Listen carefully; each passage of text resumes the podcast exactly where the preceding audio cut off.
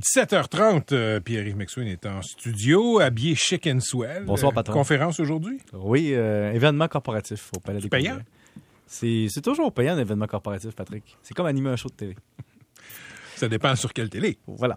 OK, tu veux nous parler, parlant d'argent, de la rémunération du président de la Caisse de dépôt et placement du Québec? Oui, Patrick, et permets-moi pour cette chronique de t'appeler patron, parce qu'on va parler du grand patron Bonne idée, de, de bonne la idée. Caisse de dépôt de placement qui a empoché euh, 6,3 millions de dollars.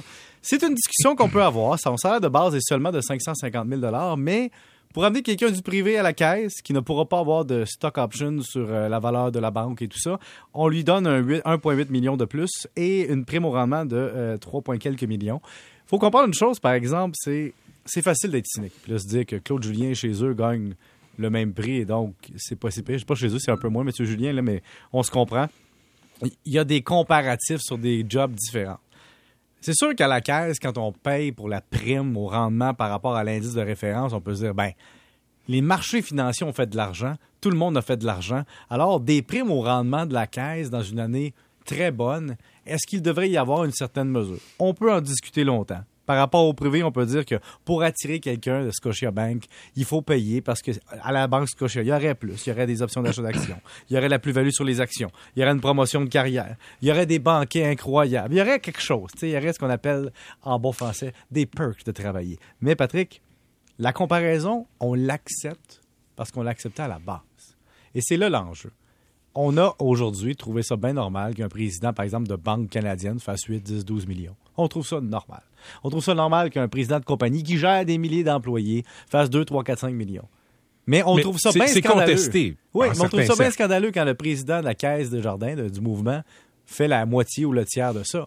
Tu comprends? Pourtant, c'est la même grosseur de- de- des autres banques et tout ça, mais non, il y a quelque chose qui est foncièrement euh, disproportionné par rapport à nos revenus. Et ça, c'est la question que je peux amener, c'est de dire, il y a une règle entre la social-démocratie et le capitalisme que, que j'aime bien.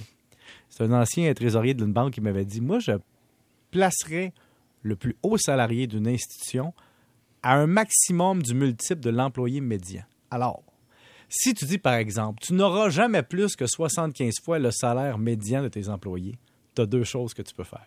Couper ta paye ou Augmenter. augmenter ton salaire médian. Et donc, si l'entreprise performe, c'est comme sur un bateau. Ça veut dire que tout le monde qui est dans l'entreprise a poussé dans le même sens, normalement. Bon, il y a certaines entreprises qui a des gens qui tirent dans l'autre sens.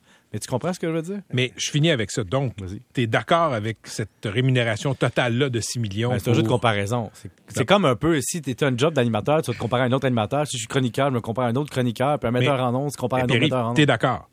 Avec la rémunération?